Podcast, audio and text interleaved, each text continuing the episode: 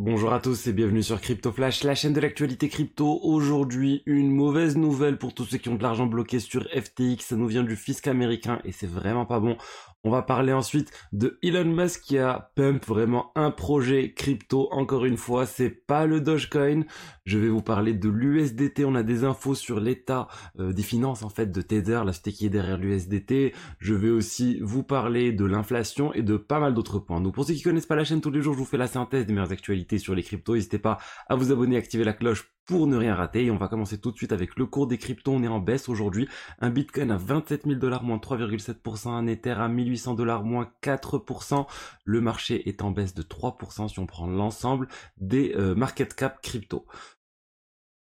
Je vous ai pas mal parlé sur cette chaîne de Bitcoin, d'Ordinals, de NFT, et là en fait il y a un launchpad que lance BitGet, un partenaire de la chaîne, sur le projet Ordinals, c'est le token BIP1, c'est un token BRC20, vous savez la folie des mêmes coins en ce moment, BRC20 il y en a pas mal, et là c'en est un autre, ils veulent se positionner sur ce créneau, euh, le, le prix c'est 0,1 USDT par token.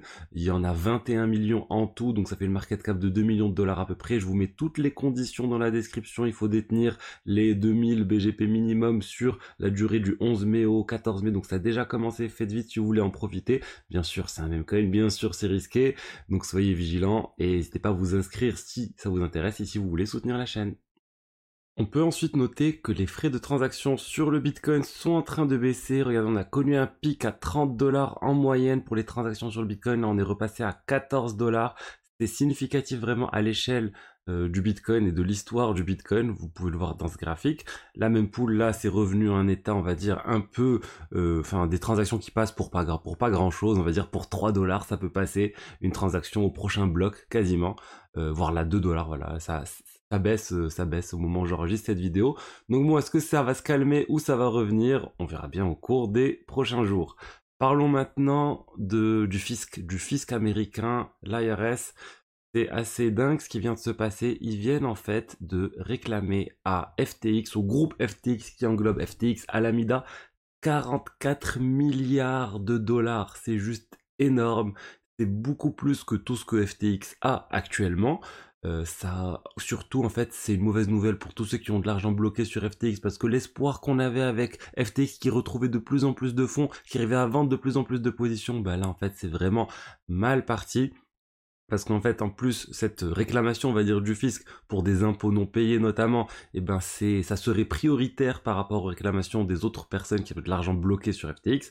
Donc vraiment, vraiment très mauvaise nouvelle. On va voir maintenant comment ça va se passer. Est-ce que, honnêtement, je saurais pas vous dire qu'est-ce qui va se passer prochainement. Est-ce que euh, y aura, est-ce qu'ils vont se défendre? Est-ce que le fisc va faire un accord à l'amiable et euh, obtenir moins? Je ne sais pas, mais euh, disons que autant j'étais optimiste par rapport à tout ce qui avait été retrouvé, là je suis clairement pessimiste par rapport à FTX malheureusement. Donc encore une fois, soyez vigilants sur les exchanges. Ne gardez pas tous vos cryptos sur les exchanges. Achetez sur les exchanges. Vendez si vous voulez sur les exchanges, mais euh, ne stockez pas sur du long terme euh, sur des exchanges, sauf si vous ne savez pas stocker vous-même vos cryptos.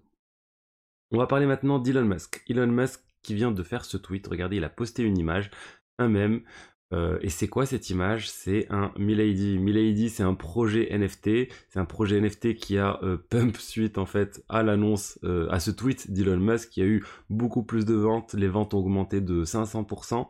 On a aussi eu le floor price, le prix plancher qui a augmenté. On est passé à 4,57 Ether alors qu'on était à un moment à 2, le, 11 mai. Enfin voilà, il y a quelques heures on était à 2,6. Ensuite on est passé à 4,5.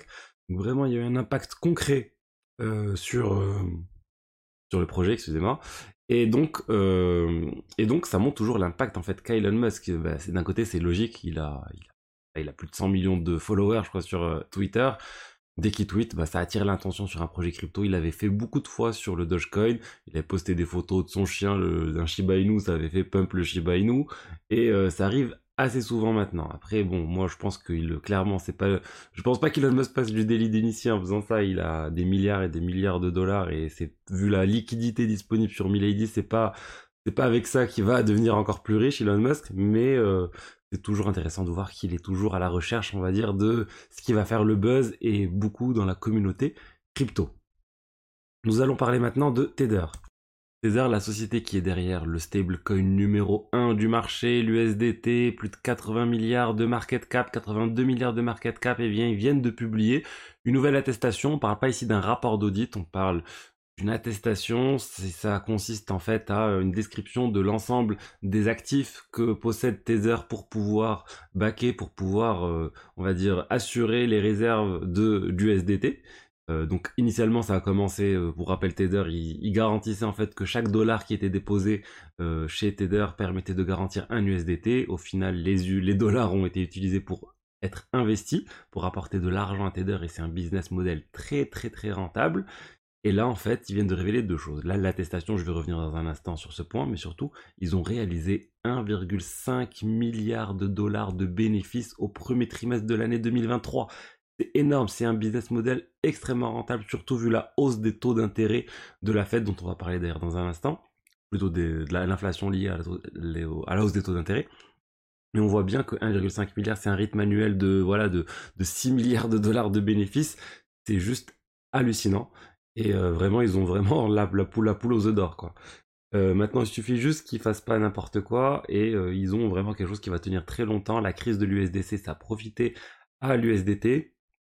Et ils ont aussi révélé un certain nombre de choses dans cette attestation, notamment qu'ils avaient du Bitcoin. C'est assez étrange. Ils avaient euh, environ 1,5 euh, milliard de Bitcoin euh, qui permettent en fait aussi d'être une réserve par rapport à tout ce qu'ils ont du SDT. Donc là, c'est assez étrange. On s'attendait, on s'attendrait à ce qu'ils optent pour des actifs stables, du coup des bons du trésor américain, ça représente la majorité de ce qu'ils ont, mais ils ont aussi 1,5 milliard de bitcoin, donc ok c'est pas grand chose par rapport aux 82 milliards, mais ça reste étonnant. Une chute de bitcoin ne devrait pas impacter l'USDT, et là en fait bah, une chute de bitcoin impacterait quand même légèrement l'USDT. Après 1,5 milliard, c'est pas très grave, pourquoi c'est pas très grave? Parce qu'ils ont un excédent en fait, Tether ils ont un excédent de 2, et quelques milliards, donc c'est un record de 2,44 milliards d'excédents, donc ils ont beaucoup plus euh, d'argent que ce qu'ils sont censés avoir. Après, une partie de cet argent peut être retirée, c'est des bénéfices qui peuvent retirer, mais ça montre quand même la solidité financière de Tether qui a beaucoup été critiqué et qui finalement reste pour l'instant à la première place des stablecoins. Je voulais parler maintenant de l'inflation. L'inflation aux États-Unis qui est passée à 4,9%, donc euh, c'est en baisse. Euh, mais ça reste, on va dire, euh, significative. Le marché s'attendait à une, à, une, à une hausse d'inflation de 5%. Finalement, on est à 4,9%. Donc en fait, c'est comment dire, l'inflation continue d'augmenter, mais un rythme, euh, un rythme plus faible. Donc ça ralentit là. Les plus, on est plus sur une inflation qui augmente continuellement. Là, on est voilà sur 4,9% de hausse. Ça reste au-dessus des 2% que cible la Fed mais euh, ça reste quand même une bonne chose que bah, on commence à voir cette baisse qui continue. Pourquoi? Je les, je, les, répète sur la chaîne plusieurs fois, c'est bien pour les actifs financiers quand en fait l'inflation est, euh, basse parce que bah, ça permet, ça entraîne que la Fed n'augmente pas les taux d'intérêt et euh, c'est bénéfique pour tous les actifs financiers parce qu'ils commencent à à être, on va dire, attirant pour tous les actifs risqués de type action ou crypto, et là, en fait, tous les investisseurs vont chercher du rendement, alors que quand il suffit d'aller placer sur des bons du trésor pour obtenir 5%, 6%, et ben 5% plutôt, bah ça, on va dire, faut prendre beaucoup, enfin, pour que pour investir dans les actifs risqués, faut vraiment que ça apporte beaucoup plus que ça et avec un risque euh, moins élevé, on va dire, ou plutôt pas très élevé. Et euh, je voulais vous parler maintenant de métaverse, de métaverse et euh, de quelque chose qui n'est pas directement en lien avec les cryptos. On va parler de Roblox. C'est un métaverse qui existe depuis très longtemps. Après, est-ce que c'est un métaverse, est-ce que c'est pas un simple jeu vidéo? À l'époque où c'était sorti, on parlait juste de jeux vidéo. C'est un peu comme Minecraft, mais avec plus de choses, plus de personnalisation, plus de... Euh, enfin, de toute façon, je pense d'ailleurs que ça rapporte plus d'argent que Minecraft actuellement. Euh, ils ont en fait euh, pas mal, ils ont une monnaie en fait dans le jeu qui leur rapporte énormément d'argent. Ils ont vendu 774 millions de leur monnaie virtuelle dans le jeu, les Robux. Euh, donc ça aussi c'est en hausse. Ils ont un nombre d'utilisateurs quotidiens en hausse aussi de 66 millions. Donc malgré le fait qu'on parle moins de métaverse, bah, il y a certains projets qui continuent d'attirer beaucoup d'utilisateurs, qui continuent de se développer. Alors par contre, on parle bien de métaverse, mais on parle pas de crypto. Il n'y a pas de lien direct avec les cryptos. Ils ont leur propre monnaie. C'est pas des cryptos. Il n'y a pas de NFT à, ma connaissance euh, dans le jeu utilisé par tout le monde. Donc c'est, euh, on veut souvent associer les deux, métaverse et crypto, mais il n'y a pas forcément de lien. On peut avoir très bien du métaverse sans crypto-monnaie, même si La cible, c'est d'avoir une sorte plusieurs métaverses avec une interopérabilité entre eux. Grâce au NFT, ça pourrait être une solution pour amener un objet d'un métaverse à l'autre. Donc voilà ce que j'avais à vous dire aujourd'hui sur l'écosystème crypto. J'espère que le contenu vous a plu. Si c'est le cas, n'hésitez pas à liker, à commenter, à vous abonner. Et je vous dis à demain pour la suite. Au revoir.